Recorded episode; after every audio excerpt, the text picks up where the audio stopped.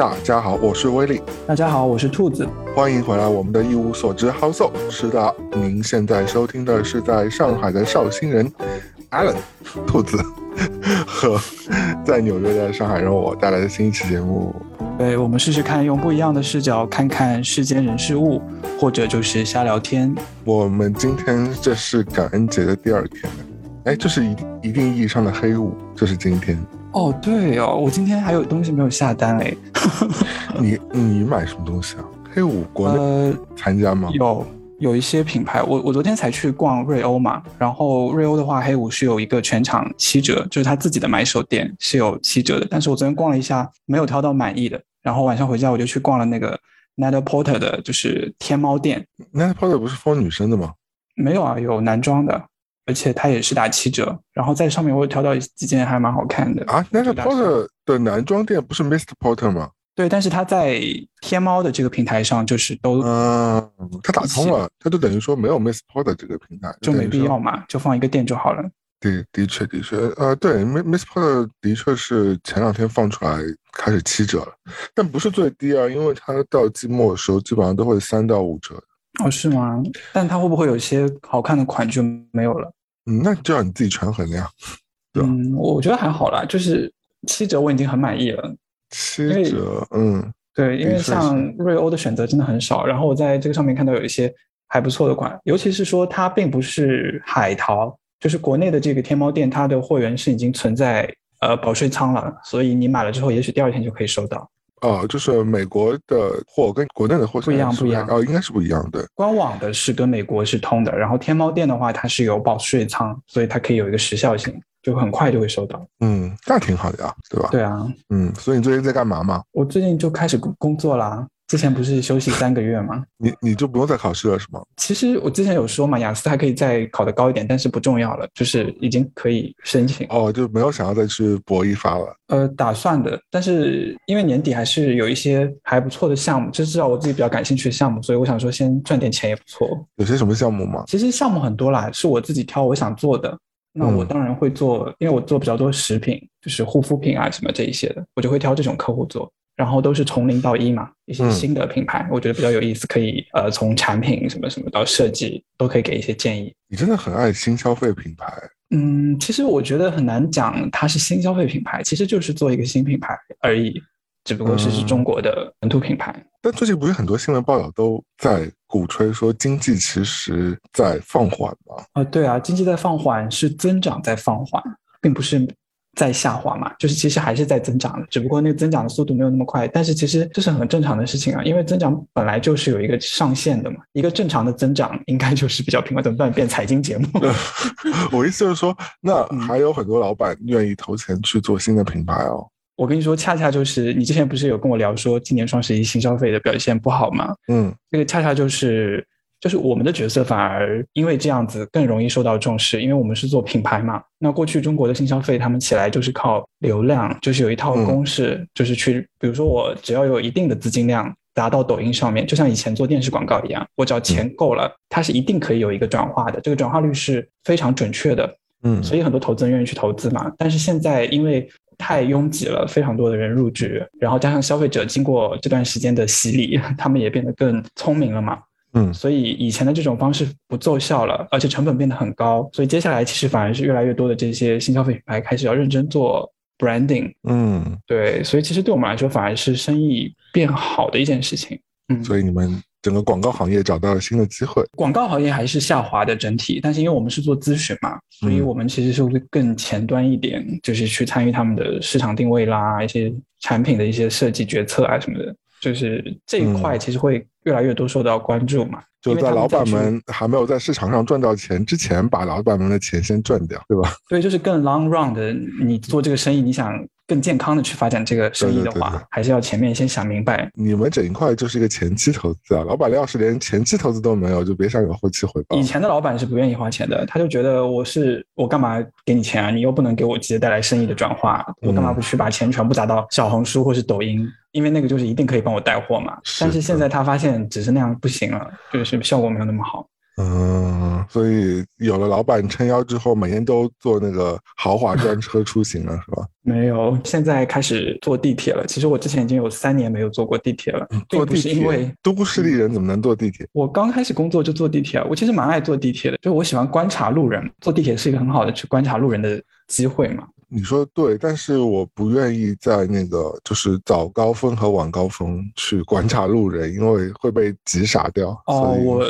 对我比较好啦，就是我不太会遇到这件事情，因为我们的行业上下班的时间都是跟高峰错开的。我也不会啊，我也不会在高峰去。就是我刚进入职场，我第一份工作的时候，我就没有经历过早晚高峰，很少，除非就是我要开一些会啊什么的，可能会是要早起。但是我大部分因为像我们上班时间就是十点半，嗯，然后我就十点出发就好了。然后我们家离公司也蛮近的，我就坐两三站地铁，所以我很少遇到早晚高峰那个状况。嗯，我觉得地铁其实还行了，就主要我比较烦的，如果是天气状况不太好的话，可能地铁就比较麻烦。比如说你过热或者是过冷，坐地铁就会很尴尬。这样你见客户什么的，就可能你前面就会有一个非常焦躁的整个过程，然后你可能就不是那么体面。所以一般这种时候我可能就会打车。但是如果天气比较好，比如春秋啊这种，或者是比较干爽的晴朗的天气的话，我觉得坐地铁对我来说还是。挺舒服的一件出行的方式，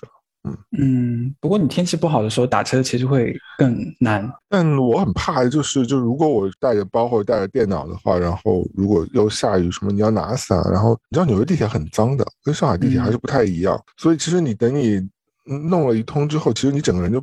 其实自己的那个气已经被 消耗掉一半了。你见人的那个，对啊，你就就比较狼狈，你就不想不想在别人面前就是展现出这种自己很窘迫这个状态嗯嗯，这个倒是，而且如果你抓了头发，你的头发也会扁掉。因为中年人的，我觉得他的气是很比年轻人的气要少很多的，所以年轻的时候你可以你可以睡完一觉，第二天感觉充足电，你可以就是耗一整天嘛。但中年人的电可能已经没有一千毫安了，可能就只有。五百毫安吧，所以你可能就是出个门就已经用掉三百毫安了，你你还要省下三百毫安去见客户和用来再回来，所以当你回来的时候，其实已经都是没有电的那个状态。因为我说我也有三年没坐过地铁了嘛，我也是因为后来工作 任务的加重，然后就真的没有精力去坐地铁了，太累了，就是我只想躺，就是我想坐下来。但是我以前去坐地铁我都不坐的，因为我不想出现那种什么让座了还什么什么之类的麻烦的事情。我都选择站着。后来后面工作变多之后，我就没有力气去站地铁。如果你有那个将军肚的话，你就可以站到那个老弱 病残孕的那个位置。对啊，将军肚就是那个啤酒肚嘛。然后你说自己为什么？因为你跟那个怀孕的那个图图例也是一样的呀。因为你有大肚，应该会遭到嫌弃吧？这是一个这是一个冷笑话呀。哦，不好意思，我没有 get 到。天哪，有一点哀伤的感觉。嗯，那你最近观察到地铁？有什么新气象吗？嗯，我最近坐地铁，我就发现女生很爱背一个。包，因为以前其实，在地铁上海地铁，你会看到很多的很有标志性的包包嘛。之前看到的一款就是三甲医生的那个包包，包包就是对一格一一块一块一格一格几何形的包包啊。所以你现在想要给我安利的是一段时间之内，女生会换不同的一款流行的包款，是吧？对，突然变成一个爆款，人每个人都有一个。然后最近看到的就是一个包包，上面印满了 NY，应该是纽约哦，但有可能是别的。对，杨基的那个 logo 就 N 跟 Y 叠在一起的，印满了整个包包。这一款就是腋下包吗？很流行。那不是那个帽子品牌出的吗？MLB 啊。对对，我去后来去上网冲浪了一下，就是 MLB 这个牌子。对，它就是给学生的呀。对啊，所以我就觉得就是很奇妙嘛。因为之前在上海看到那个包包，你说白领在背啊？呃，年轻女性，我不确定是白领还是学生，但是就我 MLB 很适合呃学生啊，但白领会不会太幼稚了背这个包？因为有一些背这个包女生，我感觉并不是学生。然后我坐的那些站，其实很多都是像静安寺啊，或是南京西路，其实是白领的聚集的一个地方。而且我的坐地铁时间很多时候是呃晚一点下班或怎么样，当然不是高峰啊。所以我感觉是上班族也在背的，可能是很实用吧，因为它是帆布的嘛，它不是皮的包包。首先它就比较耐操一点，然后它很便宜嘛，好像几百块。一个，所以我觉得，如果它是一个潮流，那买来背一背也无所谓。你又赶了潮流，然后你也没有太大的负担。你要是上班的有一定职位的白领，背几百块的包包是不是有点便宜？当然，我们不以包贵贱论英雄，对吧？但是就是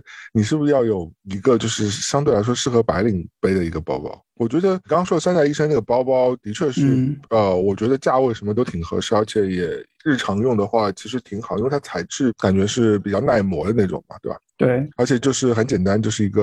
呃，就是那种透那种背包那种感觉。它算是 PVC 的材质吧？你日常背 OK 啊，你也不会觉得不舍得啊，因为它很便宜，就两三千块，对，四千，但是也不丢脸，感觉也算是一个设计师品牌了。但我以前一直觉得纽约背最多的。要么是 LV，要么就是高雅的 Tote，就是基本上有有一阵子，如果你在曼哈顿中城的话，如果上班时间遇到女性，如果你觉得她是那种三十岁上下、二十几岁末、三十岁上下就有一定阶层的，基本上都是被高雅。高雅确实几年前也在白领圈流行过的，当时有看到就是你说的那款 Tote 基础款，现在还很流行啊。我我前两天去查，因为我有一个嘛，我当时也赶时髦。因为一般女生买就正常的就是中号还是大号。号反正，但它还有一个叉叉 L 号的 San Luis 这这个款嘛，然后我就买了一个，但我很少背，所以我前两天我去查了一下，就如果你要把它卖掉的话，它也会比你买的时候要加钱，你已经其实你就已经赚到，所以其实这款包还是蛮 popular 的，而且当时还是蛮多人背的，只不过它的接包的那个程度没有之前的包包，或者说最近看到的这个，因为真的如果真的高雅的话，你入门还是有一定的门槛的呀。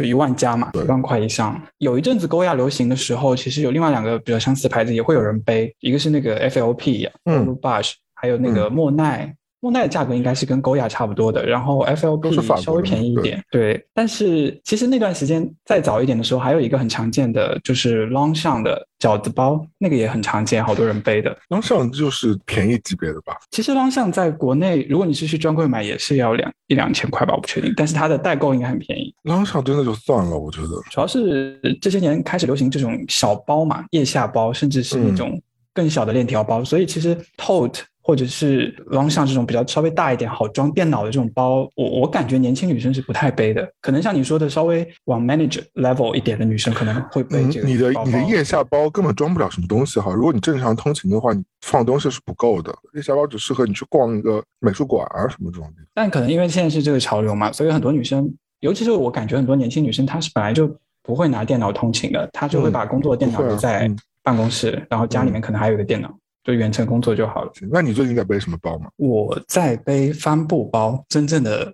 tote tote bag 就是帆布包，唯一男女生会背的那种。对我其实也有一些皮的包，但是呃，我不知道哎，现在因为可能也是因为疫情的关系吧，我感觉好像大家没有那么，除非我是去。美术馆或是去见很重要的客户，我才会拎那种包，否则平时日常对于打扮的那个要求没有那么高。我也没有，自从我不上班之后，就根本就不会背这种贵的包出去了。就是你会觉得很不合时宜，因为如果我正常见朋友啊，或者是我下个楼什么的，你要背这种包，你就显得太隆重了。你上面带 logo 的话，你真会觉得你跟旁边环境格格不入。因为老美其实还好，就是他们比较 casual 的穿穿着风格。背那种白色的帆布包的人挺多的，特别是我周围又是那种比较文艺的那种社区，感觉就是大家就是我只 我想说，就是你突然间你插入一个 LV 或者插入个 Prada 这种包，或者就就觉得自己 要干嘛，要就比较 show off，会有点诡异。而且帆布包，说实话，因为真的有收到很多帆布包，所以那些包你就用一用，用烂了就把它丢掉就好了。我就说帆布包就是另一种。程度的垃圾，对啊，对啊，pollution 啊，就是每家都觉得自己做帆布包。我现在觉得，我哪怕做现在做很多周边，我都不会就是建议客户或者送我们自己做帆布包。我觉得就是浪费钱。而且送的帆布包，送的帆布包通常还是就是其实也有一些还不错的，因为我之前有收到同事送我的一个帆布包，它是专门做帆布包的一个品牌，它的帆布包会厚实很多，然后会考虑一些功能性，比如说里面有一些夹侧带啊什么对夹层，但是那种送的帆布袋就很单薄，也装不了太多东西。对啊，而且你都不能洗，一洗它就皱，它就没了，缩水了感觉。对啊，他一般送的都很小，像我这种健身又大个子，你你连手臂都跨不进去，说实话，不是很搭，背在身上看起来会有点很小很小，就感觉真是感觉背了一个幼儿园的兜子出去，而且帆布包真的不实用，就是它不能洗嘛，你说会缩水，很严重的缩水，会变得非常小就皱掉了，就对，无法再使。我其实就挺浪费的。一无所知好色。哎，我我是想问你，你黑五买了什么东西？我等一下说的黑五，我买的东西可能跟我们今天的主题是有关系的。我们今天是有主题的啊，大家 各位听众朋友们，对，所以我先说一下，我前两天买的一个国内的新消费品牌，美国可以买到，就是它叫三顿半，对吧？嗯，嗯，这是一个国内的感觉挺 popular 的一个咖啡的，好厉！害，嗯好厉害，它竟然可以在美国买到。它进北美市场了，但我看它好像还是中国做的，因为它除了外面包装改成了英文的呃版本之后，它其实里面打开来，它还是上面有三顿半中文。嗯，合理啊，合理啊，因为就它的生产线应该都是在中国嘛，它上市了吗？没有上市。因为有些新消费品牌的创始人是投行，就是这种背景出来的，所以他们嗯本来做新消费就是有一种，我感觉啦，就是有一种赚一笔的那个心态。但是三顿半的创始人本来就是对咖啡很感兴趣，比较有情怀，对不对？对，所以我就不觉得他会那么急着要把它上市金融化操作。你喝过吗？我喝过啊，我喝过，很早就买三顿半了。嗯，我觉得三顿半其实是你没有 咖啡机，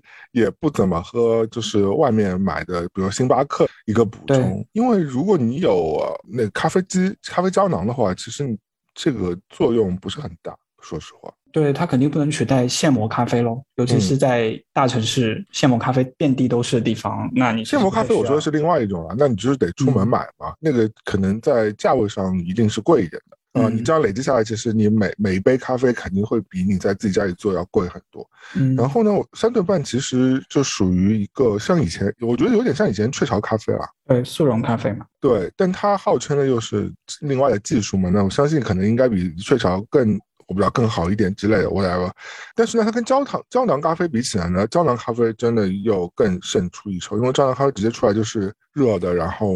就是 espresso 嘛，因为我自己家是有胶囊咖啡机的，我有了这个之后，嗯我觉得这三顿半对我的作用来说，要么就是你去野营，或者是怎么着临时兴起，或者放在车里临时兴起，你想喝咖啡，你就可以倒进去嘛，因为他说他什么水都可以把它泡出来。对，我觉得也是因为国内消费者，像国内咖啡消费很大的一个人群就是学生嘛，因为他们要喝咖啡提神。那学生群体的话，他很难有一个胶囊咖啡机。但学生群体三顿半会不会有点贵啊？其实还好，因为像学生群组，他就不会正价去买嘛，他可能就是打折的时候囤一些在家里面，嗯嗯嗯然后对比学校里面能买到，因为现在有些像中学生或大学生，他也不会喝那种最便宜的雀巢速溶，他也会喝稍微好一点，比如说雀巢有那个 Gold 还是什么，我记得就是要么接下来就往上走的，就是便利店卖的那个罐装咖啡，再往上或者走就便利店卖的直接卖的手冲咖啡，哦，机器冲的咖啡，对吧？对，而且你想便利店卖的也挺。便宜的啊。因为学，而且还有一个点是，比如说你是在图书馆，或者是呃，当然有些图书馆可能是有咖啡机啊，但是有些人他想喝热的嘛，你那个罐装咖啡很少很少会提供，除非上海的便利店很少会提供那种暖的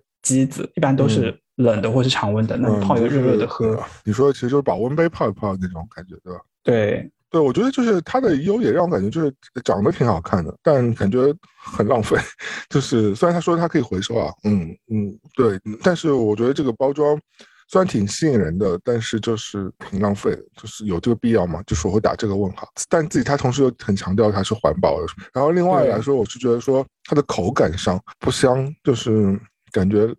我不知道这种工艺做出来的咖啡。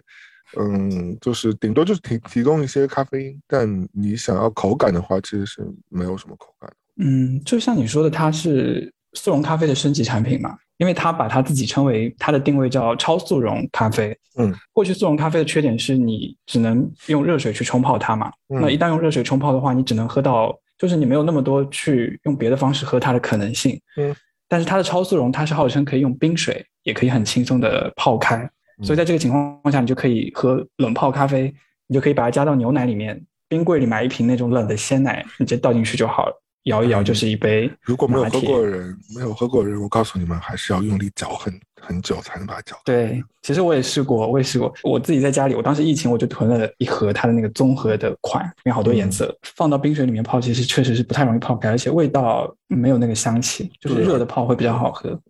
我其实有一点点失望的，我喝完之后我就觉得这样吧，就是我平时家里也是有手磨咖啡机的，然后嗯也有那个胶囊咖啡，因为楼下都是咖啡馆嘛，所以其实我日常能够摄取到咖啡因的那个机会已经很高了。比较一下，我觉得这个产品可能对我来说没有那么有吸引力。嗯，其实还有一个替替代的选择，我自己觉得口味更好的选择就是呃日本。我忘记是 U U G C 还是什么一个品牌，它有出一呃 U C C 对，它有出一款浓缩咖啡液，就它像果冻一样，也是像三顿半那样一小颗一小颗的，但是它里面是浓缩液，应该就是 espresso 吧，嗯，然后你可以直接就是倒出来，因为它是液体嘛，所以就不存在那个粉末融化不开来的状态，嗯，对，那个其实蛮多人会喝的，嗯，那我觉得三顿半，因为它现在确实成了这个速溶类的这种咖啡的。做到品类第一了嘛？顶流，嗯，对，我觉得主要还是它品牌做的比较好，嗯，就是除了刚刚讲的，他们创始人本身他在做这个品牌之前，他就是开咖啡店的，所以他是一个真的喜欢很喜欢咖啡的人，嗯。然后三顿半它的品牌的 logo 不是一个小鸟吗？嗯，它是有故事的，就是他当时在线下开咖啡店的时候，好像有一只小鸟撞到他的那个。咖啡店玻璃门上面，然后就很伤的很重，然后他们就收收养这个小鸟，照顾它，就说这个小鸟竟然好了。然后在这个过程里，他们也在思考新的创业方向，所以他们就用了这个故事来包装。然后三顿半的意思呢，就是他希望他的产品能够陪伴大家的生活，就是在你三顿饭之余，成为你的第三点五顿很必要日常的餐饮的东西。我呢，接下来如果我要任何有机会接到恰饭的。业务我一定叫你，就是你非常适合讲这些文案，就是因为你知道，就是大家做行业那么久，就是你听到这些所谓的 brand story，你就会用哦，OK whatever，就是就是你知道，都是一群人坐在办公室里编出来。但当然我不知道这个是不是真的，但有可能是真的。但是对我很相信他，我就是无所谓，我觉得我可以编一百个这样的。创业小故事，而且你说的关于回收问题，其实我觉得这个是他在北美市场没有办法解决，因为他在国内的话，其实他这个彩色罐子，一方面当然它建立差异嘛，就是使得三顿半的产品非常 iconic，一眼就能被认出来，嗯，呃，而且很好看嘛，就大家愿意买它一罐放在办公室里面，它是一个 accessory。那除此之外的话，它有一个呃返航计划的，每年它会选一些特定的时间，然后在国内的一些一二线城市做定点回收，而且这个城市的 list 其实是在不断扩充，就是他们确实是在兑现他们的承诺。然后你到那个返航计划的现场，呃，你就可以用你的这个罐子去兑换一个积分，然后这个积分就可以去兑换一些做的非常好的文创的礼品。然后这些文创的礼品有蛮多，确实就是用这个罐子的塑料回收制成的。然后这些罐子的另外一部分也会被用到就是 recycle 去做之后的这个包装上面。所以他们确实是在兑现自己的承诺，而且这个罐子就是返航计划这件事情也成了它的一个商业模型。因为他通过这个东西，嗯，多了一个跟用户建立接触的机会。嗯，你是比较用那个 就是正向的来推论，我的我比较消极的推论，因为我整个人就是比较愤世嫉俗。消极的推论就是，其实就是一个他刻意营造出来的一个市场营销的一个动作嘛，就是其实没有必要这么做，因为像比如说呃，Nextpresso 就是雀巢咖啡下面那个胶囊咖啡，他们就直接付给你一个就是回收袋嘛，你就把你用完的那个。呃，那些胶囊咖啡的那些小的胶囊，然后就扔到那个，到时候让 U U P S 收掉就好了，他们就直接会回收掉了。国内也有，国内也是这样的，就是我觉得这样就比较就正常啊，就谁要 还要去参加你这个营销活动？但是你要想，其实雀巢是个大厂啊，就是财力不一样，startup 起来的公司，他愿意做这件事情，他其实是。要花更多钱的，就对于我，我已经花钱买你东西，我我不会去考量这个问题。那我觉得，当然了，他他制造了这些所谓的文创的这个机会，让更多人可以走去线下去参加这个活动，在这个角度上是非常好的嘛。我只是说，就是我从比较冷静的角度上，你看上去它就其实就是一个市场营销的一个动作嘛。因为，呃，我如果拨开现象，我会觉得它哗众取宠的这个这个动作会就花活会更多一点。因为如果你真的想认真 recycle 的话，其实你就认真 recycle 就好了。我比较。就是推崇你相对比较 decent 做这件事情，就是那首先它那个罐子，它就是因为做的网红，所以才设计出这个胶囊罐子来。当然，我我我喜欢这个设计的，一开始，对，我觉得所有人都会喜欢这个小的罐子这个设计的。但是呢，当你开始使用的时候，就是你认真思考的时候，你可能会觉得这个罐子是没有必要的，就是你没有必要做成那么复杂和那么花里胡哨的颜色，你全部就是一个产产品定位和包装而已。就是如果你你本身就本着一个呃轻环保的一个品牌来说，你你可能就会放弃这样的设计。你虽然这样的设计是非常优秀的，但是就扎实做环保心是是背道而驰的。那么你在事后你已经做出来之后，你在事后再去做那么多，我觉得这其实就是一个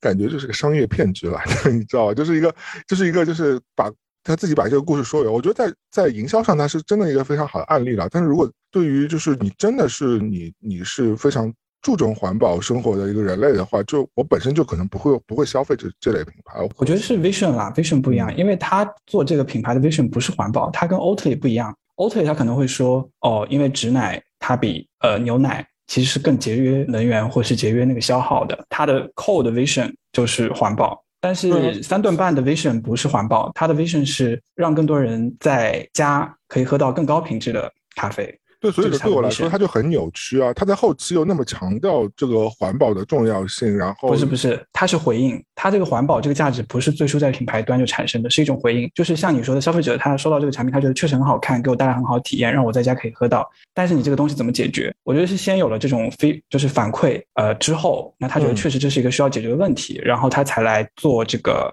呃，返航计划就是他自己制造出来这个困惑，让消费者产生困惑。如果他在一开始就没有这个让消费者有困惑，说这些破罐子到最后要怎么去收集的话，那他如果一开始就没有这些破罐子的话，那其实他就是一个相对来说，我觉得不能这么想诶，因为创新一定会产生问题，但是你不能因为这样就拒绝创新吧。我觉得相应的是说，你可以去改良它，因为做对于一个生意人来说，他不可能尽善尽美，因为他也要生存嘛，他首先是要建立自己的独特性。他们前后是有点。就是让我觉得有点错位的，因为我其实我看到过返航计划，因为我有朋友的咖啡馆也参加返航计划，我几年前就知道有返航计划这件事情。嗯，所以在返航计划的时候，他们是非常强打环保和回收和再利用的这个事情的。那对于我来说，如果你事后要去做那么多补救的话，你干嘛不在一开始的时候，你在设计的时候就不要去做那么多会产生需要最后去回收那么多垃圾的这个这个动作？就这会让我觉得你前后。你是有个错乱的，那那对你事后是是补救了，你做的是很多很多很有意义的事情或很有趣的事情去补救了。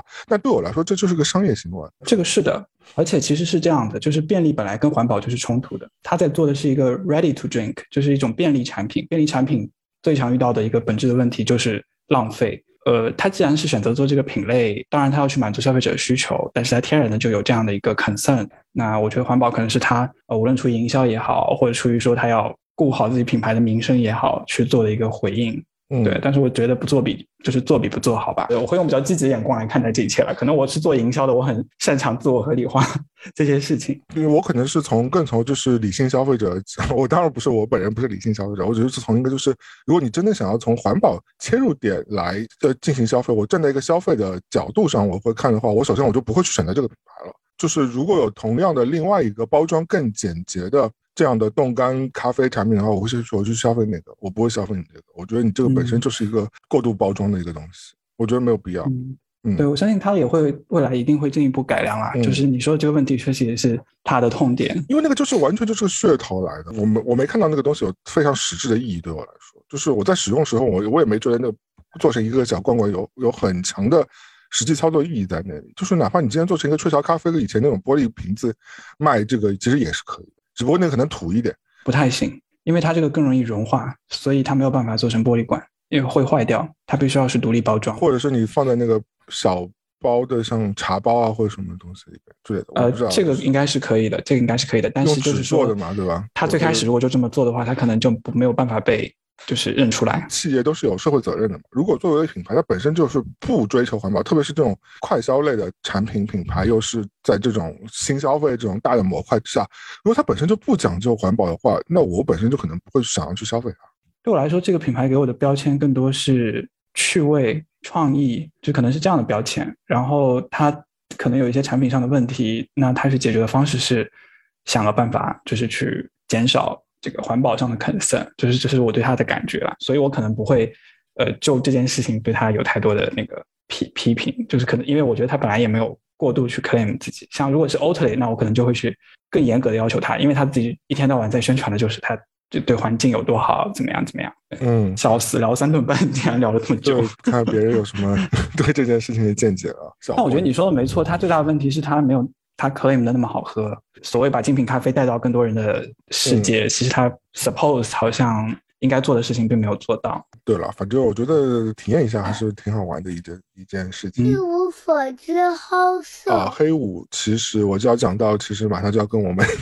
想要聊的主题有关系了。对我买了一些香水，对，因为我平时我都在买，所以黑五也没有什么特别想要赶时髦的。蛮好奇的，你会在黑五这种节点去挑香水的时候是一个什么是什么样的 journey？因为 S S Essence 有打折，有八折，然后。我本身呢，我其实就直接可以说我买什么了，因为我本来是想说，等一下我们在聊香水这个今天这个主题的时候，我我们再单独 Q 说我最后买的香水是什么。但其实我最后买的香水就是三瓶 Esop 最新出的三个味道，就今年出的三个味道。嗯，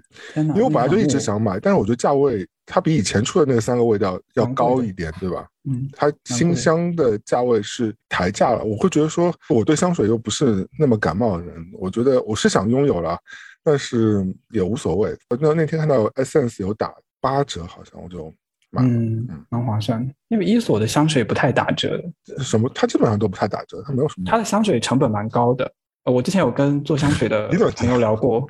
对，我跟做香水的朋友、调香师朋友，我们当时我们本来就在做一个香水品牌，所以我们有在聊香水，我们就聊到一索出的这个香水。然后他他们家因为是号称非常天然的一个品牌嘛，你真的是品牌小卖手哎！你竟然讲到每个品牌都在给我鼓吹这个品牌的，好，那你说说看，一索有多好？对啊，就是职业病。因为一索它是强调天然嘛，它是希望它的产品的成分接近百分百的全部来自于天然成分，尽量减少 chemical。的东西，那它贯彻到香水上也是一样，因为我们知道，其实很多商业香水，它虽然有一些很自然的香调，花香、果香，但是那个味道它很可能是合成香脂，它并不是真的是从一个天然东西抽出来的，因为有些味道是抽不出来的。但是伊索呢，它的这个香水的天然成分的含量非常的高，然后很多的天然成分其实要挥发出期待的味道是很难做出来的，所以。当他要调出一个理想的味道，又要用完全用天然成分的时候，其实无论是对于那个香料本身的品质、那个成本，然后对于调香师去调这个香味的难度，其实都是更高的。所以它的这个香水卖的贵，我觉得也很合理，因为它的成本在那里。嗯，而且我觉得瓶子挺好看的，是比较素的那种，是很素啊，就跟它那种瓦比萨咖啡色是一样的，都是咖啡色的那种。嗯嗯嗯，因为我以前买过。然后呢？但新的那个三支香水，我当时也说了嘛，我就觉得就是定价有点高，我觉得这不是一个必要性的消费。你 还蛮好像香水都香水都不是必要性消费，就你一买就买一一组，一般很少有人会买一组。那，你单个买三个，你就把它收齐了一个收集的概念。对啊，就是有点神经病啊！就正常人不会买三个的，就一般都会买 sample 或者那种小的什么。Explore set 很不划算呀，那种东西，那个越小越贵啊，其实。嗯，但是你实际花的钱是少的呀，你不能用克数去算。也是也是，其实到后面你会发觉说，你那种大瓶你都用不完，因为香水确实还是最好还是去试一下，这个东西还是蛮主观的，好闻不好闻。嗯，对，那所以你今天好好就跟我们聊一下你对香水的见地吧。对我们今天就是应我们 Allen 的所。好，就是我们要聊一下香水。对我虽然做香水，但是我也不算是一个非常了解香水的人，因为确实国内还是有很多很厉害的香水。没事，我们不用聊那么专业，不用聊那么专业，我们就聊一下就自我的就是日常的感受，非常的平民的感觉。我虽然买挺多香水的，但其实我用很少，我更多消费的是香氛类的产品。香水虽然我觉得味道是在那里的嘛，但我买了之后基本上不会用的。你用吗？你是很认真用香水的人是吧？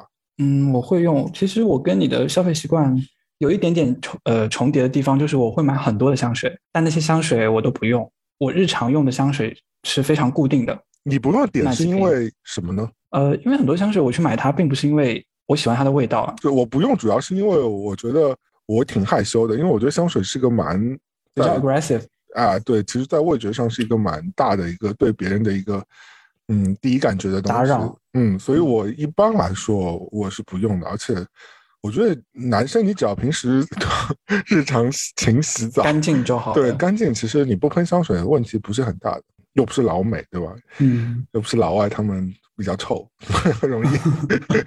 遮盖，人家有自己的味道。对，亚洲人其实都还好，只要你不是那么那么狂的那种，就是不洗澡那种，其实都还好。对，所以我都不太用的。它也是一种后天去养成的习惯，就是当我不用香水的时候，其实说实话，我有时候用香水，我也会觉得很不安，就是。会不会让别人闻了之后觉得我用了香水有点怪怪的，或是打扰到别人？所以你最近日常出门你都会喷是吧？我工作之后一直都在用香水，因为香水对我来说是一种呃，有点像女生擦口红一样，就是因为男生相对不会化妆嘛，那我就会擦一个香水，然后抓一下头发，简单抓一下头发，我觉得是一个 ready 的状态。你还有头发可以抓，像我们都没有头发可以抓，发际线就已经到那个脑后跟，我都没有头发可以抓。我也还好啦，因为我头发很短，我我就是剪非常短头发，所以那个抓嗯跟不抓，其实更多也是一种心理上的感觉。哦，我讲一个头发少的那个故事很有趣。我记得嗯我是前几年回国的时候，我去剪头发，就是有个大哥嘛，就感觉是那种就很像蔡国庆的一个大哥，然后他给我剪头发，剪着剪着他就说：“哎，我觉得你那个头发有点稀疏哦。”我说：“有吗？”他说：“对啊，就是我以为他要给我推销什么东西呢，就是你知道增发量的那个洗发水什么之类的。我说：“嗯我就剪个头发，你就好好好给我剪，我哎我也不要剪什么很复杂的，我就稍微把它剪短一点就好了。”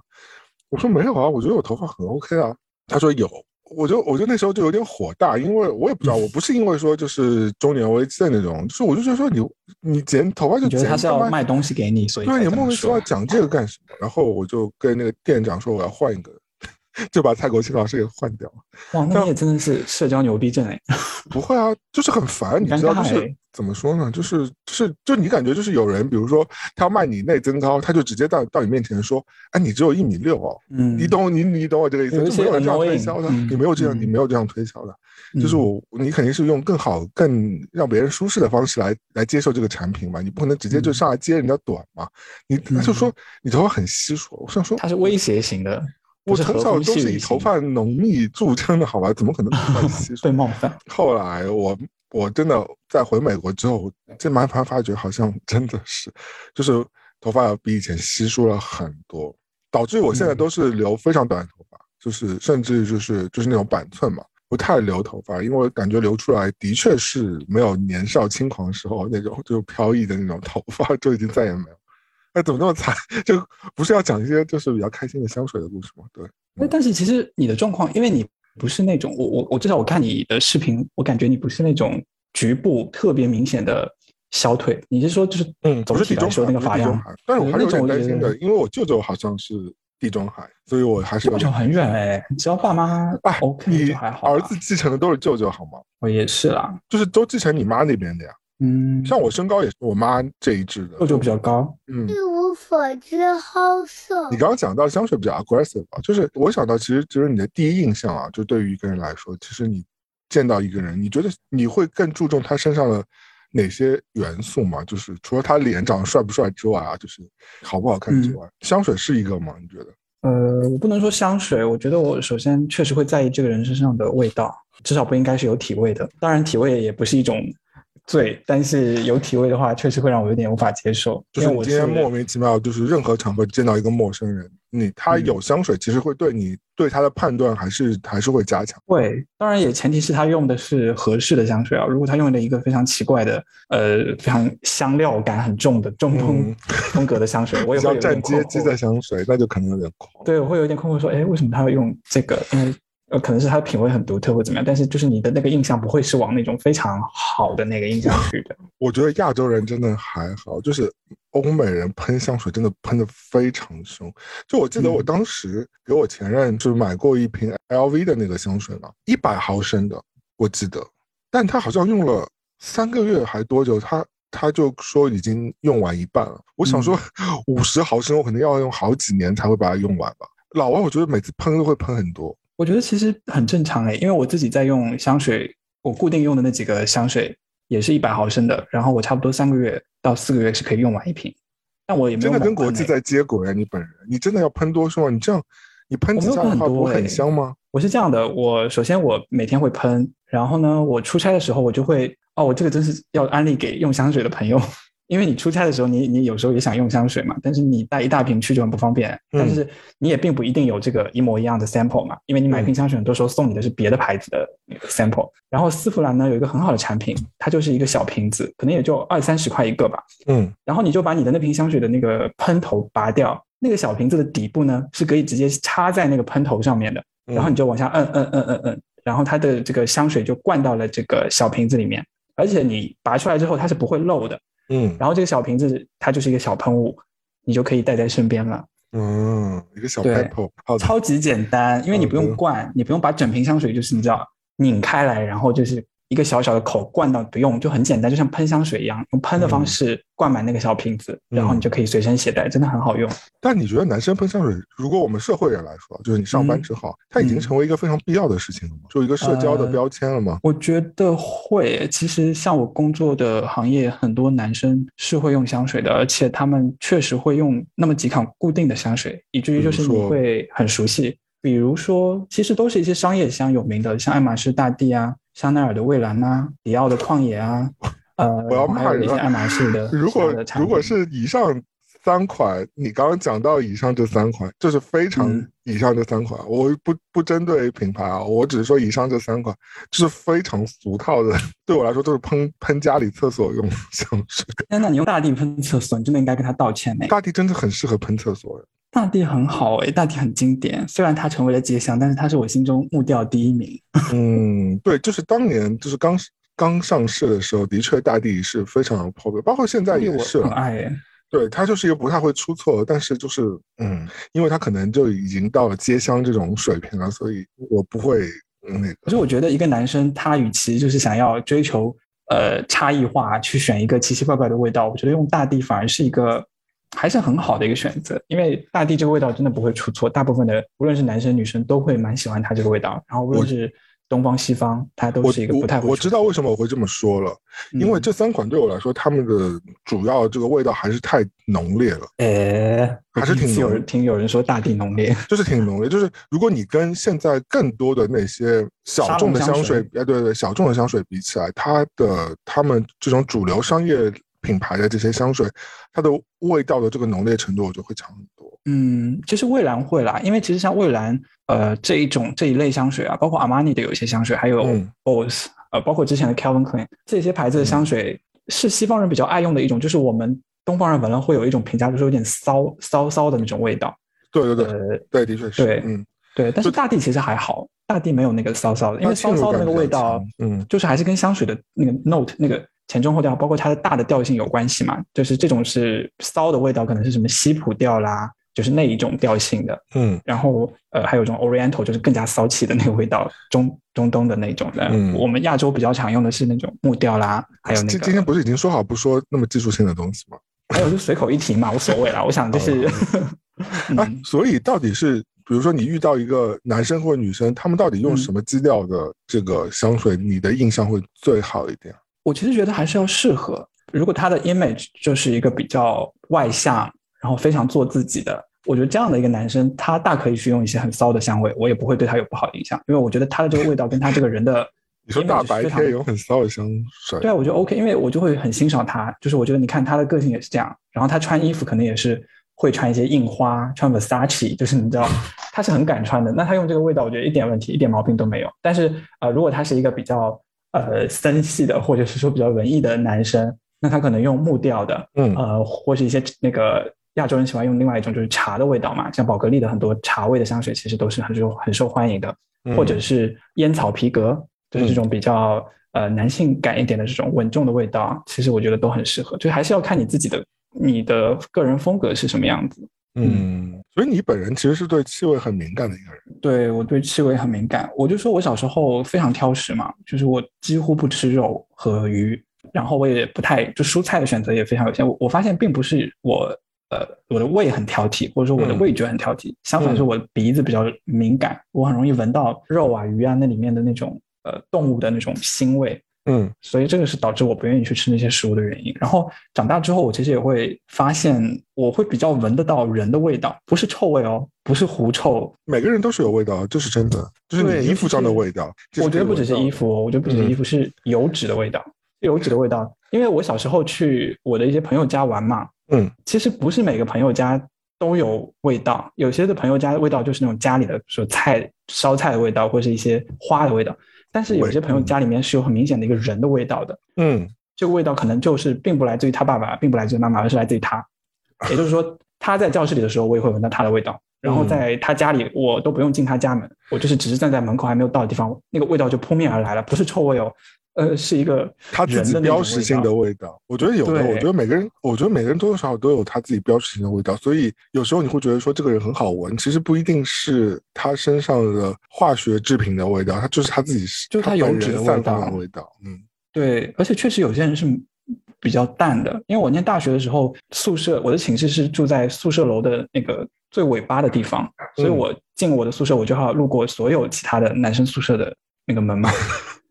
就很就冬天如果路过的话，就很像路过很多人的被窝呀。对，而且其实男生宿舍不像女生宿舍，男生宿舍真的是门都是敞开的，因为就是互相会就是打游戏啊什么都会互相串门什么，然后你这样一路走过去，有些寝室的散发出来的味道。倒不一定是臭味啊，臭味当然也有了，很常见。但是有些寝室你一过去，你就会闻到某个人的味道，就他的味道充斥了这个寝室。但是有些寝室你路过就是没有任何味道，嗯，就是很奇妙。我前两天在健身房又一次就是知道，其实老人味是不一样的味道。因为我那天去就是进健身房换衣服嘛，那其实里边已经有一个老大爷在那，大概有六七十岁的样子。因为正常的健身房的那个就是更衣间其实是没有味道的嘛，就是就是干净。那你那天就是你就闻到有非常我我不觉得不好闻啊，我就觉得是它就是老人特有的一个味道，他那个房间就是弥漫他的味道，一种复古的、一种老旧的、一种时代的味道。就像我以前去我呃外婆家，我会住在他们家有一种老人的味道，我很难形容那种味道，但是就是有个很外婆家难道不应该是花露水跟玉兰花的味道吗？最好是你不要把外婆都想成是鲁燕这种 老牌的这个。你说到这个啊，我真的想到一个很哀伤的经历，就是我我会去图书馆，就是现在我有时候也会去上海图书馆。嗯，你知道图书馆里面有一个报刊阅览室，嗯，就是看报纸的。嗯，看报纸的那些区呢，通常因为小朋友或者是呃青壮年，可能就是会去别的那种图书的区域嘛。是，但是那个报刊阅览室的话，真的比较多的是那种老大爷。然后你进到那个包含阅览室，你真的会就是很崩溃。是是什么味道呢？首先有一点点你说的那个呃老人味，嗯，我觉得也是油脂的味道啦，只不过是随着人的年龄增长，那个油脂的味道会变化。第二个就是屁的味道，哦，就是因为年龄增长之后，嗯，不太能控制自己的那个排放嘛，所以肠或或者肠胃也不是很健康。或者是他们也不在乎，他们也很爱放屁。他们活到一定年纪了，我相信是他没办法控制了。对我更愿意这么相信。然后。你进去之后呢？我觉得那个味道就是一种不健康的味道，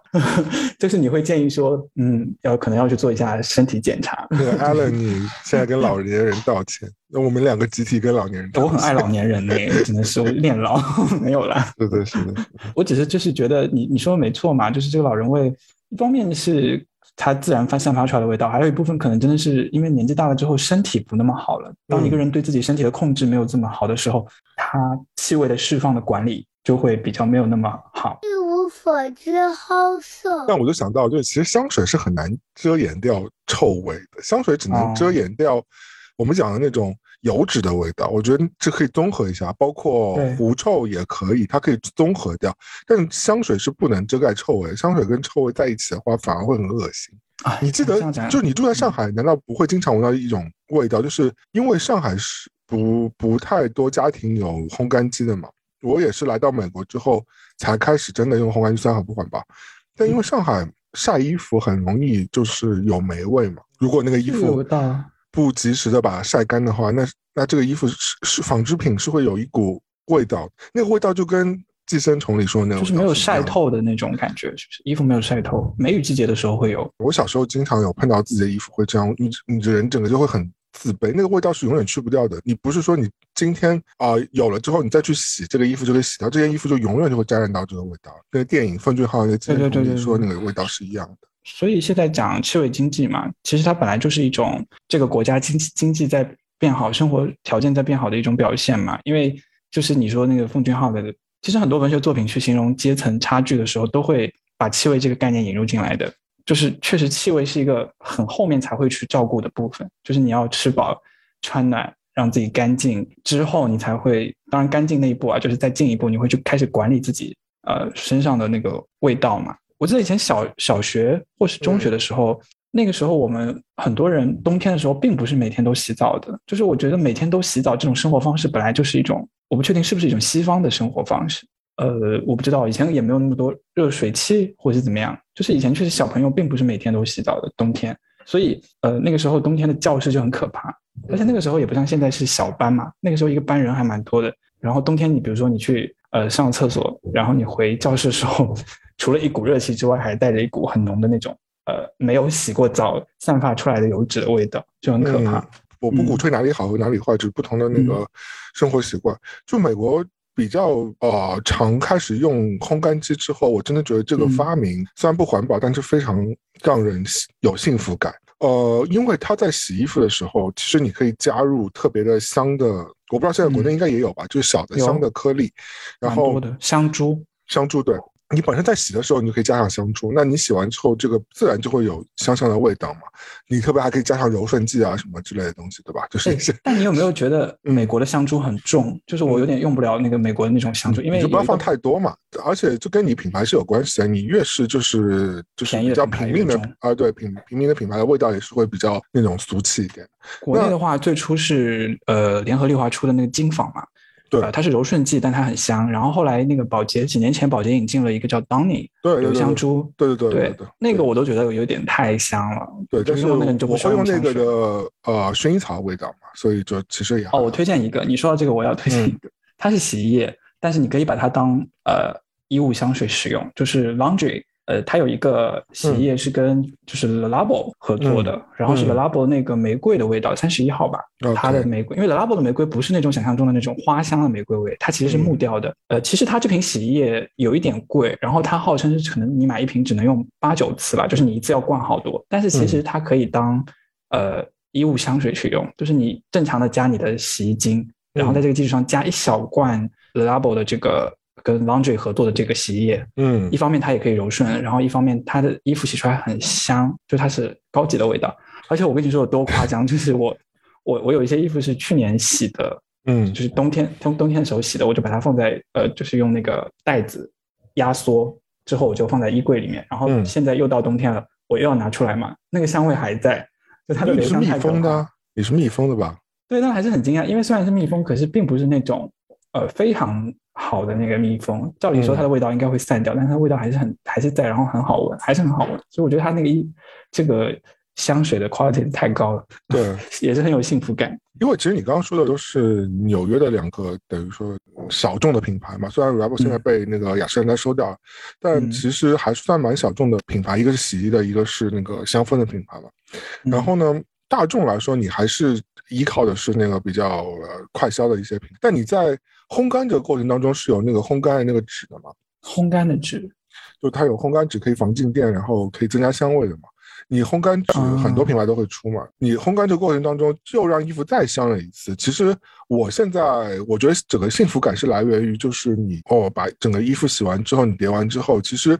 过了很久，你拿衣服回来穿的时候，那个衣衣服还是会有那种比较刚洗完的感觉。啊，就温暖那种香味，所以其实还是嗯挺好。不这是我以前嗯在国内完全没有的体验，因为以以前基本上就是你就晾晒在外面嘛，就太阳的味嗯道会有的，但太阳也会我好喜欢那个味道啊，他们说是螨虫被杀死的味道，但是那个好好闻，好治愈。但那个不可遇不可求的，嗯就是上海很难得那个味道。三伏天还好啦，三伏天你就去晒啊，就晒到爆好吗？那你不可能每天都是三伏天啊，大。就比较短，对，那个时间会比较短。嗯那段时间，大家那个阿姨就会疯狂的把家里所有的那个纺织品全部拿出来，嗯，就因为北京可能比较好，因为北方有暖气，所以你就啊算暖气你太阳不多，你其实衣服也会干，对吧？嗯，南方就可能比较麻烦。我是这样的，我在梅雨季节的时候，我租的那个房子，呃，没有办法去放一个那么大的干衣机，然后我的方式是我买了抽湿机，然后是那种呃抽力比较强的，我买的是工业级的抽湿机，那个你把它放在你晾衣服的地方，它也真的可以让那个衣服干到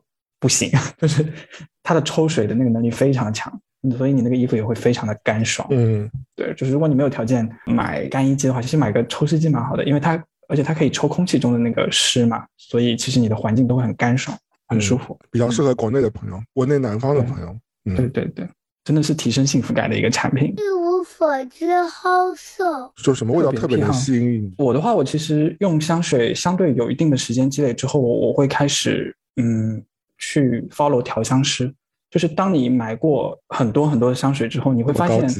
你，会发现它有规则，就是你会发现有一些规律的，就是比如说嗯有几款你特别喜欢，因为我之前其实也不知道这件事，我之前是跟我一个法国朋友，他是专门研究香水的，然后我们呃之前疫情之前他常常会来中国，我们就会聊一聊。呃，然后有一次我就跟他，我就把我最喜欢的几款香水拿给他去看嘛。然后他说：“你知道吗？他说你喜欢的这几支香水全部都是一个调香师调的。”然后他就把那个调香师的档案那个网站上面调出来给我看。然后他说：“你看，呃，这个调香师他做香水的风格就是比较写意的，然后呢是比较清爽的那种调性的。然后他的香水都是比较有层次的。呃，像爱马仕的花园系列啦，像烂大街的大地，都是这个调香师做的。这个调香师叫 JCE 嘛，就他的法语的那个简称 Jean Claude Elena。”是个男的，虽然 Elena，但是是个男生。然后，嗯，他其实最近也有出一系列香水的书，也蛮就如果大家对香水感兴趣，也可以去看，因为在国内有出中文的版本。当时那个法国朋友就给我介绍他之前出的一些其他的香水，因为他算是蛮有名的一个调香师，所以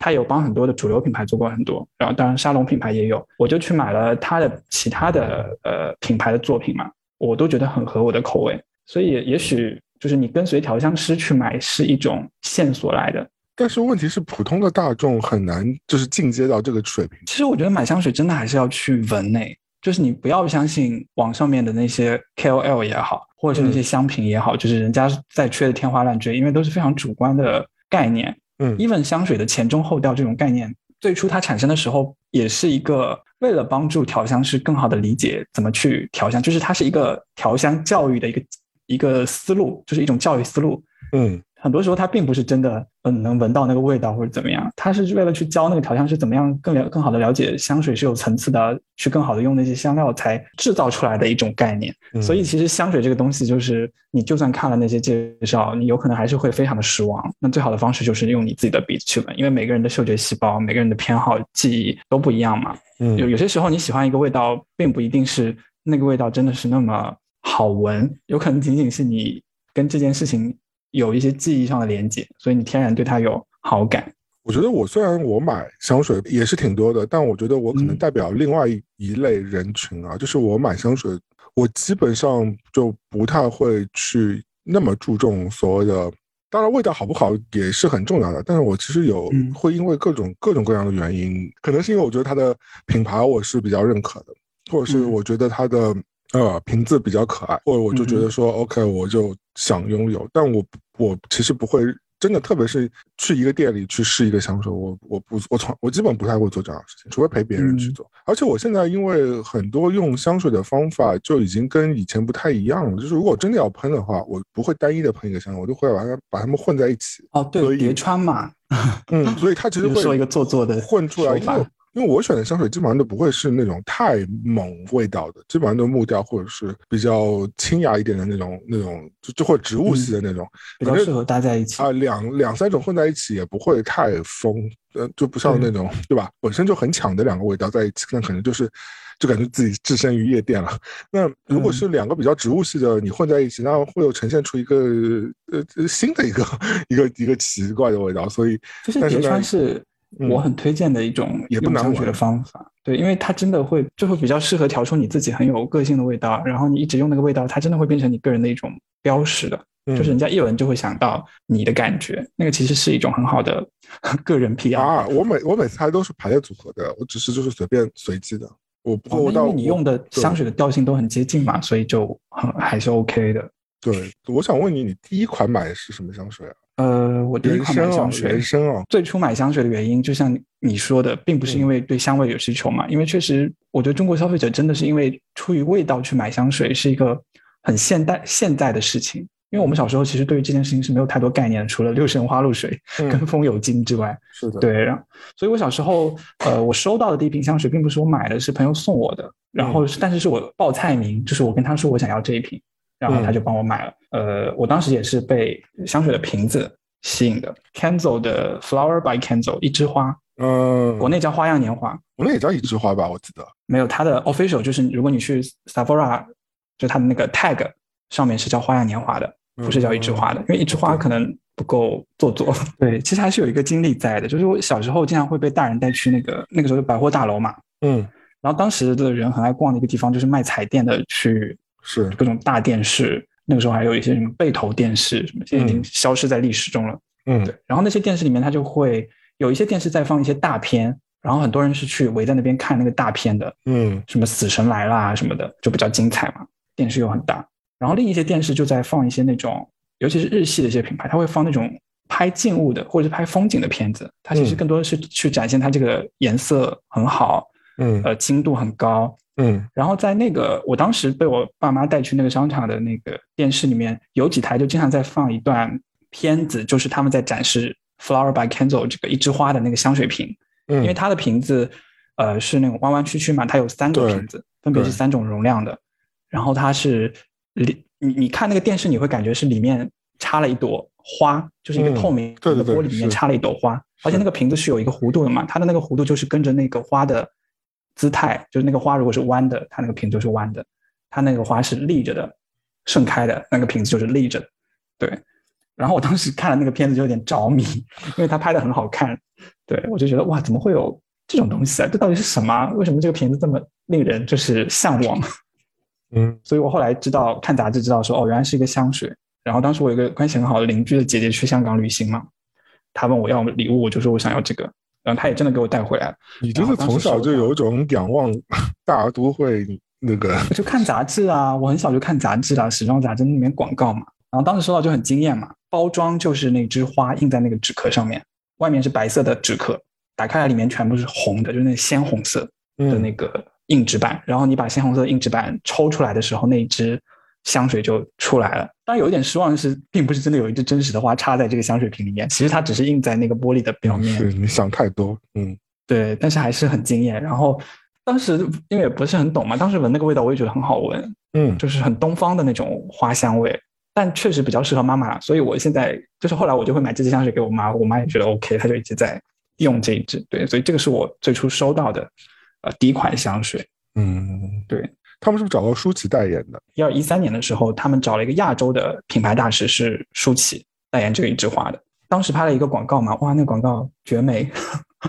非常大家就是推荐大家可以去腾讯视频上去搜这个呃香水广告。这支广告是我印象中，嗯，香水广告里面我觉得拍到可以排在 top 三的很惊艳的一支广告，而且非常东方感的一支广告。香水广告都很做作，呃，哎，你有看这的话个舒淇的这支我看了也挺做作的，其实很做作吗？就是不错，而且它配乐非常好听诶。它这个配乐是来自一张专辑嘛？哎，我真的嗯觉得香水广告很棒。就是我是因为这个广告我才知道这个的上海 Restoration Project 叫上海复兴方案，是不是在纽约的 对，是在纽约的一个呃一个 DJ，双人组合嘛？我记得是，对对对对。然后他就是把早期上海夜店的那种什么夜上海啊什么的那种音乐，很东方的音乐，跟现代的电音啊 R&B 啊做融合，我觉得很嗯超前的一张专辑。因为这张专辑好像是很早的，我有点忘了是零五年还是什么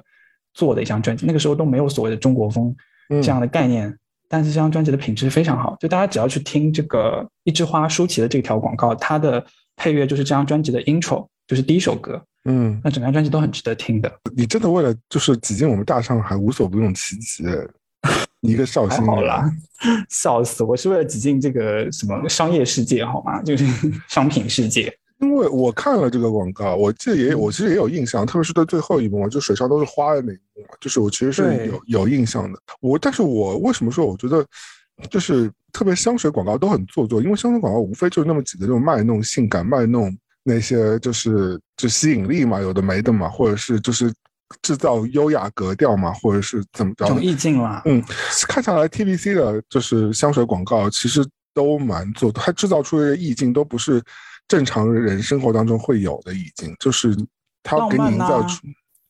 或者是不切实际。那个最经典的两个广告，一个是迪奥，Miss Dior，最新的那个是娜塔莉波特那么曼，，嗯，逃婚，嗯，对，逃婚呃，Miss Dior 就是对，那部就是是你就感觉这个女的好像也不在正经上班，然后也不知道在干嘛，就是每天美美的，然后捧着一些花，然后哎，Chanel 的广告也很做作啊，那个吉一赛尔就以前以前迪奥的赛龙的那些，就是嗯啊多对吧他对嗯也都是这样的，就是就是要么男的就是开着摩托车，或者男的就是真的很好裸上身在泳池向往。你就会觉得整个香水行业给你营造出来都是一梦，就是比时尚行业还要确实是有一点俗啦，确实是有点俗，但是呃，我觉得对当时还比较小的小时候的我来说，还是很美了。我觉得是一种美的教育。现在来看，当然你觉得很俗了，但是他们当时做的那种布景、服装、配乐，我觉得都还是就是审美在线。他觉得那说你啦你喷完之后，你整个人就是魅力那人家好歹是 luxury brand，人家就是贩卖这种 fantasy，好不好？但香水往往又是 luxury brand 里边的这个入门级产品啊，就是你买不起包，你只能买香买香水和彩妆。对，在 marketing 里面呢，香水是 luxury brand 的 cash cow，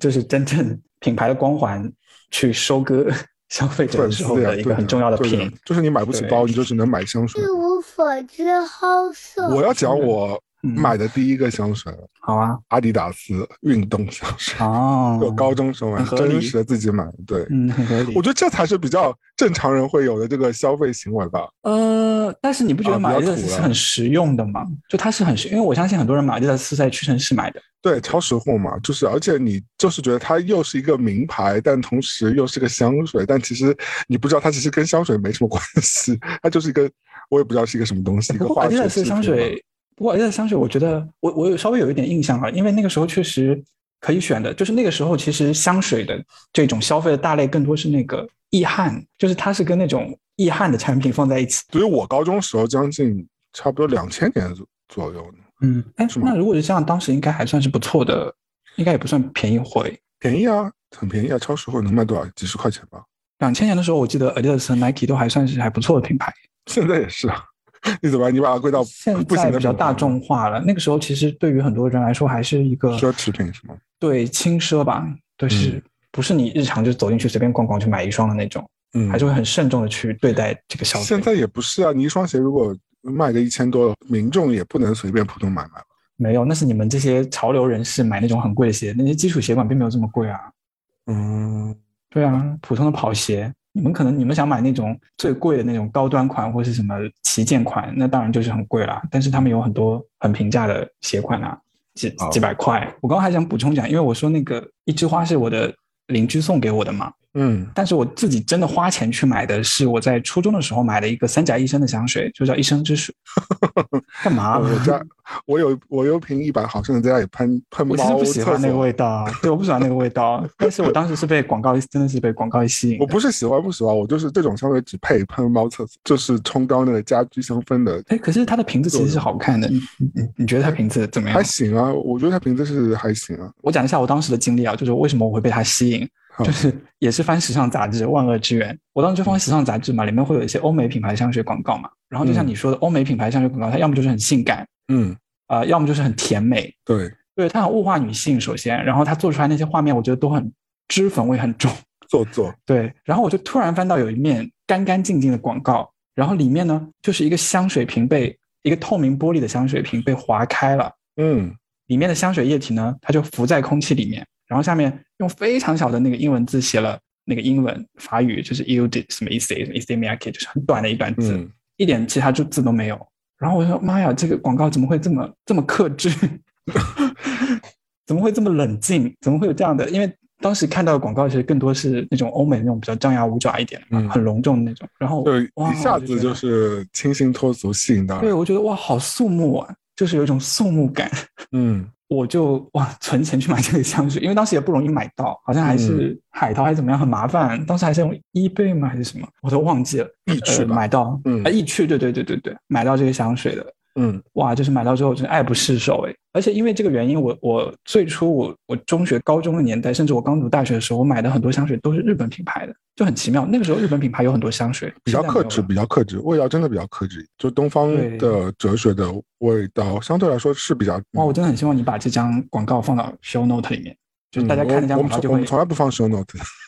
哦，不放 show note 吗？大家自己去找大家可以去搜搜看。对，嗯这个广告，它这张平面不好找，我在 Google 上找了很久才找到嗯，或者我们可以。放在微博上的。对对对，你一看就明白我的 point 了。嗯，但现在沦为在我家喷那个家居环境。对，我觉得它比较厉害的是概念，但它这个香水其实没有很好闻，实话实说，嗯白花味，很多人不爱白花味一。无所知好色。所以我就想问你，你最后买的一款香水是什么？我反正我刚刚已经告诉你，就是最近买的 Aesop 的三款嘛。伊索就是嗯对，我最后一款买的就是之前节目聊到，我去 Gentle Monster 的那个旗舰店嘛，House 那个店，嗯然后他们楼上有一层是香氛护肤品牌的是 Tombrings，对嗯，呃，其中有几款木调的香味，我觉得调的蛮好的，是他们不过他们家自己出的是是吗？对他们自己的产品。嗯，当然，他们家的这个香水，他们自己不把它叫做香水，他们叫多功能香氛。那是然后店员推荐，那是喷家里的吗？对店员他推荐我的用法说，让我不要直接喷到皮肤上，我可以喷在衣服上，或者是对着空气喷。我觉得可能是呃，感觉是它家居香这个香水没有氛来很好。。嗯，对对对，它的调料可能就是因为它们不贵，它的三十毫升大概只要一两百块钱吧，就不是非常贵。相比 Gentle Monster 这个品牌的定位，嗯，所以可能他用的料不是特别好，不能直接接触皮肤。我猜了，那可能就不是香水啊，可能就是就是家居香氛这种。呃，但是吧它会把这个香味用到呃他的就是他有护手霜啊，他有一些身体霜，就他会把这个香味用到他的这个呃身体的产品里面。嗯，哎，讲到这个，我其实我有个用法，就是因为我不是会用，比如像 Reliable 这个这些牌子的这个嗯香波，或者是沐浴露，或者是身体乳，哦，对吧？嗯，因为他们的香水总体来说，如果我们平时用的话，我会觉得有点做作嘛。但如果用嗯这个日常在就是洗澡啊或者怎么就涂身体啊，我觉得就还好了。就是它就会其实相对来说你的香味也在也是那个香味，你也可以买它的 rose，也可以买它的这个那些经典的味道，但那味道就没有那么浓，实在一点。对，我觉得如果你不是很想太让人闻到那个味道的话，你可以选择，但就是必须要提醒，就是呃，当它的这个香味加到乳脂的这种成分里面，就是无论做洗发水也好，或者身体乳也好，嗯会不太一样，就是跟香水的味道会有一点不太一样。一个是会不太一样，第二个就是呃，因为我自己也用 Le Labo 的洗护的产品嘛，嗯，它的那个味道更像它的洗护产品就是根本没有什么作用的，它就是一个味道。对我来说，首先，它这个价位的产品呢，你可以放心用，因为比如说它的洗发水，我也因为我是成分党，我会去看成分嘛。嗯它的洗发水的成分用的是一种比较好的起泡剂，呃，嗯就是活性活性物，嗯所以它不是对于皮肤伤害很大的那一种。就这个嗯你可以放心用，但是你要要求它像专业的洗发品牌一样有特别的功效当然是没有的。是它就是一个闻个味道嘛，对，然后它的那个愉悦感。更多是你自己，因为它的留香很短，跟香水是完全不能比。它的身体那乳是你涂了，嗯，第二天基本上就闻不到了。然后洗发水的话，你可能吹风的时候会觉得哦好好闻，但是第二天也基本不会有很重的味道。对啊，就是洗完和用完当下，你觉得哇，我惊为天人的好闻，但就觉得自己马上想要去滚床单，就是嗯非常的诱人。真的，我之前身边有女生，呃，用他们自己觉得很喜欢的身体乳嘛，就洗完澡，嗯她们擦完之后，他们说我想要立刻去做爱，这个是我们节目能播的吗？你可以把我逼掉。可以，对，我觉得很神奇，就是有些有时候你用了这个，就是你自己好好的呃管理自己嘛，然后你用这种很好闻的味道，你真的是会被唤起一种就是寂寞芳心。味道本身就是 fetish 的一种啊，就好像有的人都，你说有的人喜欢穿皮革，但是有的人喜欢闻皮革啊，就是它也哦是一种的 fetish，啊甚至有呃皮革的这个香氛的味道啊，有，而且你说到 fetish，我不得不提，嗯 就是我们说我们人类就是又是我们节目不能播的东西是吧？是我们这种免费对播客笑死，没 关系，不应该播放的内容。没关系，我们只是从商品的角度来讲，就是我们、嗯我们人类就很妙嘛。我们说文明或者说更好的方式，就是我们开始管理自己的味道。但是嗯你知道，很长一段时间在闲鱼上面去搜原味，其实有非常丰富的产品可以选择。所谓的原味，你为什么要去？你为什么要去搜原味？你真的很超过你这样。因为我觉得很奇妙。哎我就说嘛，你你对气味敏感的人呢，你当然就是会不想闻到不好闻的味道，嗯，但相应的你又会觉得那个味道很复杂，就是你有时候会被吸引，就像你去吃那种呃咸鱼，就很臭嘛。很恶但它很复杂，你就会被它吸引。然后嗯呃，原味的产就是像，当然我没有这个爱好啊，但是我的意思就是说，当时互联网的审查没有那么严格的时候，但你还在搜了闲鱼上，对，你还搜了，对。我是出于好奇啦。你朋友来我我很难想象这个淘淘宝那个猜你喜欢会给你推什么恶心的东西。呃，就是会推荐一些性爱的产品啊，就是一些性用品。你本人又是一个清心寡欢的小透明，然后然后完了之后淘宝又是那么重口味，这样呃，就是对搜索各种这种特殊的，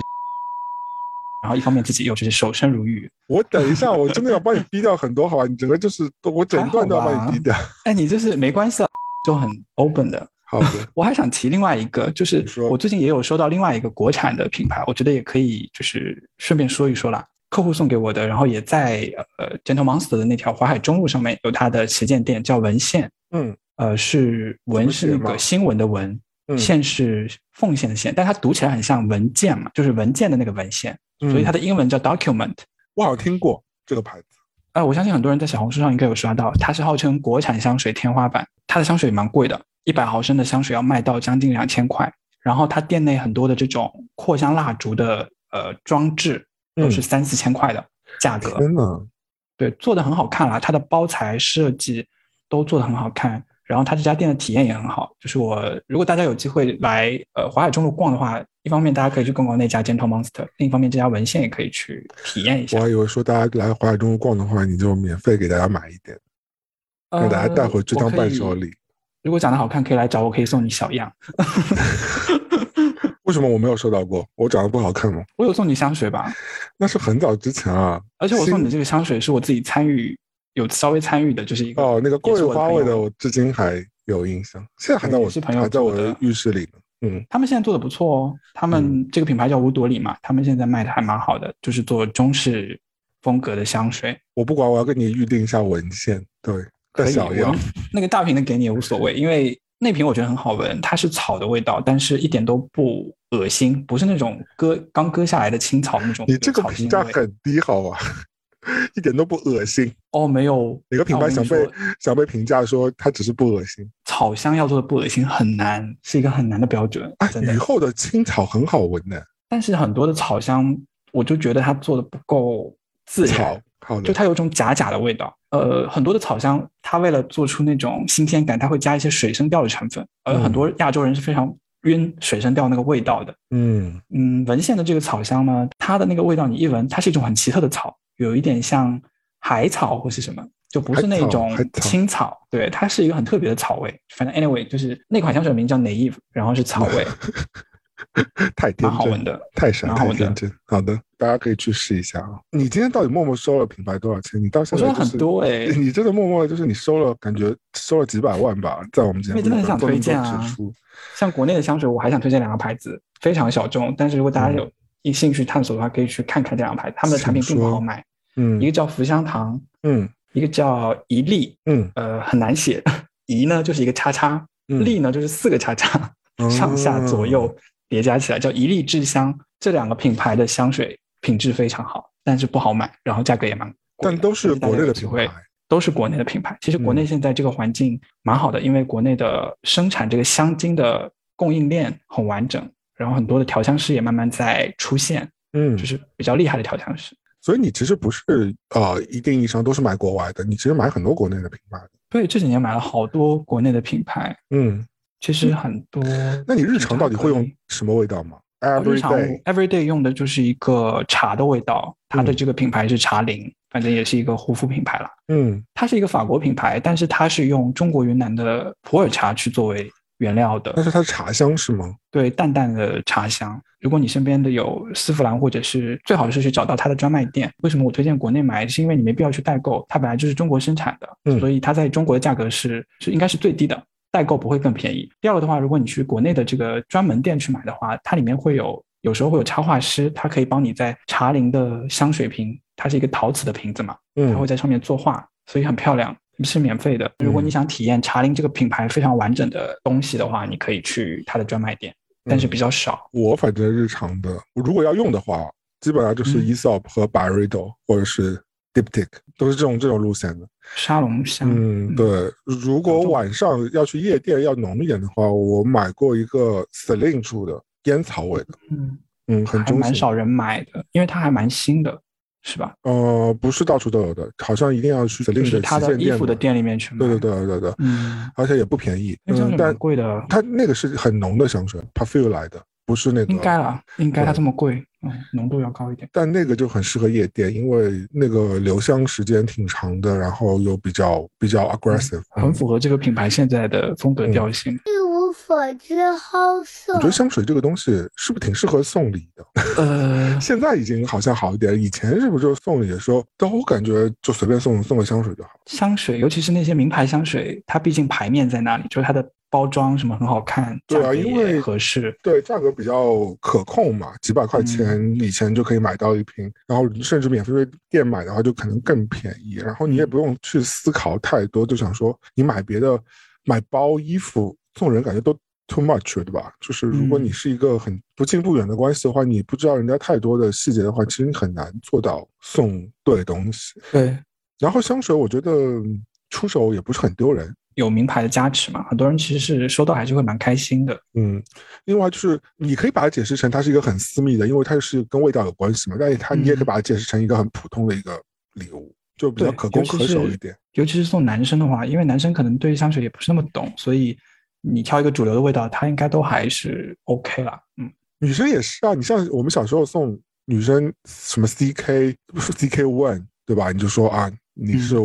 那个嗯唯一？好青少年哦，那个时嗯候确实是 CK 很流行，对然后宝格丽，我记得那个时候有一款香水是很爆的，就是叫冷水我大我卫杜夫，Cool Water Cool Water 对，对，啊我而且那个味道非常的特别，对，冷水其实不难闻的，它虽然很便宜，可是它是我觉得是一款好的香水，我觉得挺好闻的我觉得挺好闻我也觉得挺好闻的，很适合男生。Gel 呀，阿玛尼的 Gel 就是它最普通的一一款阿玛尼的 Gel。，Genia 也有些也还可以。Jenny 的香水，哇，这个我真的不知道哎。我小时候是 Boss Hugo Boss 有香水的，那也对，Boss 跟 j e n n 其实很像，它本来两个品牌定位挺像的嘛，就是就是那种嗯成衣的那种男装的，所以它的香水不会很狂的，不会是那种狂野型的那种味道。对 Boss 香水在我当时印象里面还蛮 creative 的，因为它有一个香水叫地球，就是一颗地球 圆的 我觉得相对来说，可能像宝格丽啊，或者还有以前像什么 Jean Paul Gaultier 对吧？哦，那个裸男。对对对对那个时候哎女生还很喜欢买安娜苏的，包括 Gucci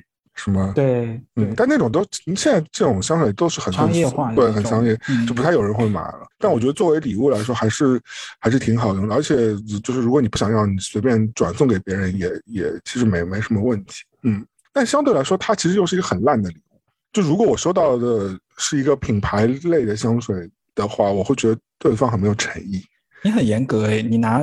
一身之水去喷厕所，你如果明天生日，我今天送给你一个 Chanel 的 Blue，你会不会觉得我其实对你不是很用心？我会觉得你不了解我，就是怎么会送我 blue 呢？就是不用心啊！我要想了解你的话，我会很认真的了解你的，我就会想知道你要用什么。就是如果我随便送了你一个什么香水的话，我会有觉，我觉得会有两种反应。第一种嗯反应，我会觉得你自己买礼物的 sense 爱马驰的大地送给你，就你可能你并不是不了解我，而是你觉得你对你来说，你已经觉得这个东西很好了，你是很有诚意的，呃，送这个产品给我的。那我会觉得可能是你确实对这个品类不是太了解，那我觉得也 OK。另外一种就是，如果是 真的是你本人的话，我嗯，就我对你的了解，你竟然送我 blue，那我就会觉得 侮辱、在羞啊辱你，是不是？对对。送给你爱马仕也是在羞辱你。但你说实话，现在其实很多人会送那些就是被大集团收购的那种沙龙香水品牌嘛，嗯什么欧龙马龙，对，嗯欧龙然后那个阿夸迪帕玛，就帕玛之水还挺好闻的，我觉得，虽然现在也是有点，也也是有点俗掉了，帕玛之水我觉得很好看，真的很好看，就是放在家里也很漂亮，蓝色地味道味道也还行，味味道也还行，味道也还行。味道也是好闻，因为它是古龙水嘛，古龙水嗯。本来就是不太会出错的味道，嗯，所以你也是会送别人香水作为礼物的。如果是送那种稍微在意一点这种产品的人的话，我真的会很认真的去挑，而且我甚至我会问他，我就会直接告诉他说，我这次要送你香水，然后我想知道你想要什么，我就帮你去买。但是如果是科普的立场，就是我会给我一些男生的朋友买香水，我我更多是一种科普的立场，就是让他可以试试看用香水。这种情况下的话，其实还是有一些不太会出错的选择的策略的，就是比如说像夏天的话，我就会选一些柑橘调的香水。啊，比如说那个不会比如说欧龙，对，因为欧龙就是他们家就是以柑橘精油是他们家的一个亮点嘛。那欧龙的赤霞橘光，嗯爱马仕的橘绿，还有帕玛之水那个蓝色地中海，其实都是柑橘调的味道。柑橘是一个很重要的，就是就是干净，然后又比较没有侵略性的一个味道，比较自然比较清。爽的味道就是很多的基调用柑橘的是挺多的，但我最近啊，就是嗯就柑橘类的当中，我比较推荐的有一个味道是苦橙。我很多品牌都有，哦很多品牌都有嗯这个味道的。呃，整体来说就是真的没有什么侵略性，就是而且会让人非常的觉得你是一个很平易近人。对，因为有一些柑橘调会有一点甜，就是有点像橙子汁，像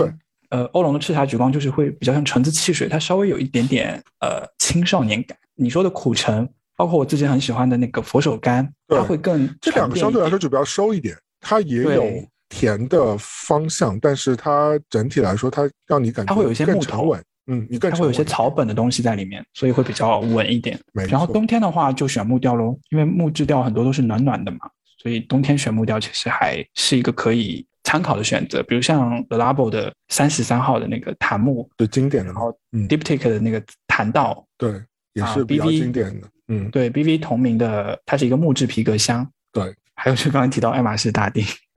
我觉得每个进入社会男生都可以试着去，我我觉得男生用木质的不太会出错，真的非常好感。而而且如果带有一点烟草的香味的话，我觉得会挺有质感。是的，是的，因为像大地它的那个香烟的味道，包括很多香水的香烟的味道，并不是真的 去用烟草嘛，因为烟草很难去萃，它是用香根草这样的植物的成分去模仿那个味道。但是就会有一种呃淡淡的炭香，让你让你整个人就显得是有质感。虽然我不是、嗯。我不是很迷恋香水这件事情啊，但是我觉得就是有时候你出门，甚至在家里，你给自己就是有这样一个氛围，其实你的心情会会会好一点就如果你去提案，你去见客户，你用这种味道的香水，它确实会稍微影响到别人对你的感受，它就嗯。会侵入到别人的那个大脑中的这个味道。嗯我其实是会收集很多小样，因为我喜欢味道，我喜欢闻一下。但我我好奇心没有到说我要去研究说到底要前调后调什么的那么复杂。我就觉得说我嗯各种各样的香香的味道，我觉得挺好的。就像我家里有很多蜡烛啊，或者有很多那个线香啊，或者是很多家居喷雾啊，但我就会收集很多应该是有别的用途吧？不是你想的那个用途啊，就嗯还是还是以家居像就是呃 Diptyque 那种，或者是 Tom Dixon 那种，就是家居的香氛。那那个就不行了，那个会烫伤。那个 那个几乎就是你烧它就等于在烧钱的感觉啊，因为 Tom Dixon 的蜡烛好贵，我觉得性价比它主要是那个底座都还挺好看，但是好看，好好嗯看的。对，除了那些香薰的产品之外呢，我就会平时有有意无意去收集一些小样。呃我不知道美国好像你买什么东西，有时候这个店就会送你一些大礼包，然后就包括嗯丝芙兰什么很多也会送一些试用装大礼包，他会对他会给你嗯小样，因为小样好处在于说，你比如说是旅行的话，或者是你只想试试看它到底是什么味道的话，那你就嗯有一瓶这个三毫升、五毫升的其实就可以了。那你用完就用完，也不会想要再去买它。我觉得大家可以收集一下，有的可以在网上也可以买到小样，对吧？我常年都在买小样，因为嗯我我也是一直想去探索一些新的味道嘛，就是比如说刚刚我们有提到那个 fetish 那个部分，对，我有 有一些香原味小样，有一些香水品牌是这样的，有一些香水品牌就是好闻嘛，嗯。有一些香水品牌是 creativity，嗯。比如有一个品牌叫解放橘郡，然后他他们家的香水就非常的反叛，比如他们家有一款很有名的香水叫激情喷射，天哪，大家可以去大家可以去了解一下激情喷射这款香水，就它的味嗯道就是一种就是生命的味道，天哪，哦，我懂，我懂。对我懂它是一个很 creative 的品牌，它并但现在的确有好多牌子出很多很奇怪的味道，比如说什么男朋友的味道、女朋友的味道，或者是什么，甚至还有什么芝加哥的味道、纽约的味道啊，城市系列对 Le Labo 有城市，我非常喜欢 Le Labo 的纽约那支香水很难买，因为它是季节限定、城市限定的。嗯，它其实是一一个晚香玉的味道，但是它调的很特别。晚香玉很甜。哦，它那支晚香玉不一样，你你下次去纽约的那个老板去次去闻一下我其实刚刚去过他们的店。对，我前两天陪我的朋友去，他就是第一家店嘛，Elizabeth 嗯那个 Street，就是啊在就他真的创业的开始的那家店对店是吗？呃梦想起始的地方那家店人。然后嗯因为那家店在店里，我不知道国内行不行啊，就反正他的店里帮你配的香水都是可以换你自己名字的嘛。哦，对，国内因为国内没有呃没有进来，香港是有的。嗯，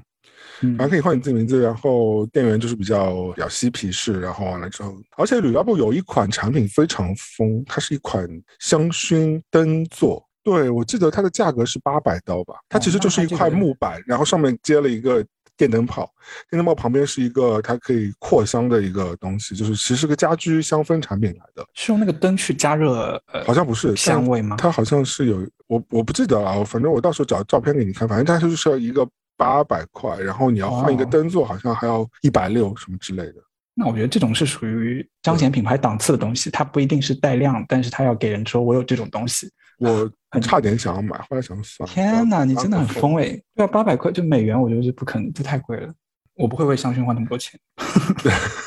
所以我觉得整个香水似乎可以让生活变得更美好的一个东西吧。我觉得用香水其实是会有一点上瘾的，因为我自己用习惯了香水之后，某一天我如果没有用，我会很没有安全感。就像女生习惯了化妆，她有一天没化会没有安全感，是有这样的感觉的。所以你觉得少穿了一件衣服，因为像有时候我我忘了喷香水，我真的是会到丝芙兰去，我会去补香水。尤其是我如果今天下午要见客户，可是我出门却忘记喷的话，我会很不安。嗯，那丝芙兰如果只有 大地怎么办？大地 OK 啦，我很爱大地啊，我在家里有好几瓶大地，雨后大地、原版大地、大地香精。好的。